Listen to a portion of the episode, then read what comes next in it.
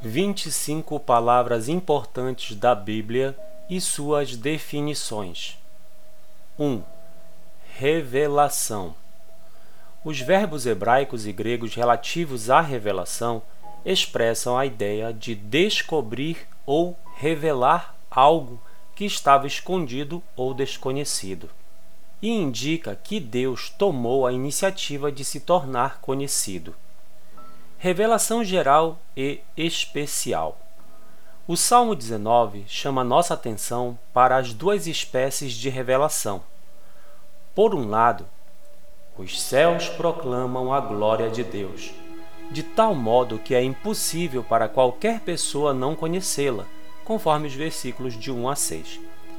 Tal revelação está disponível a todas as pessoas de todas as épocas particularmente por meio do universo físico, da história e da constituição da natureza humana.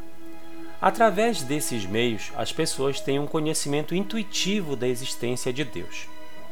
A revelação geral de Deus é uma verdade que encontra apoio em toda a Escritura no Antigo Testamento, conforme Salmos 14, 1, Salmos 19, 1 e no Novo Testamento, Atos 14, 17, Atos 17, dos versículos 22 a 29, Romanos 1, dos versículos 19 a 21.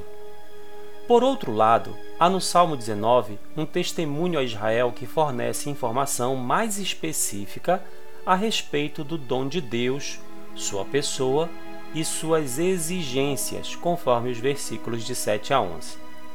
Trata-se de uma revelação especial ou particular sobre como a humanidade pode obter o favor de Deus.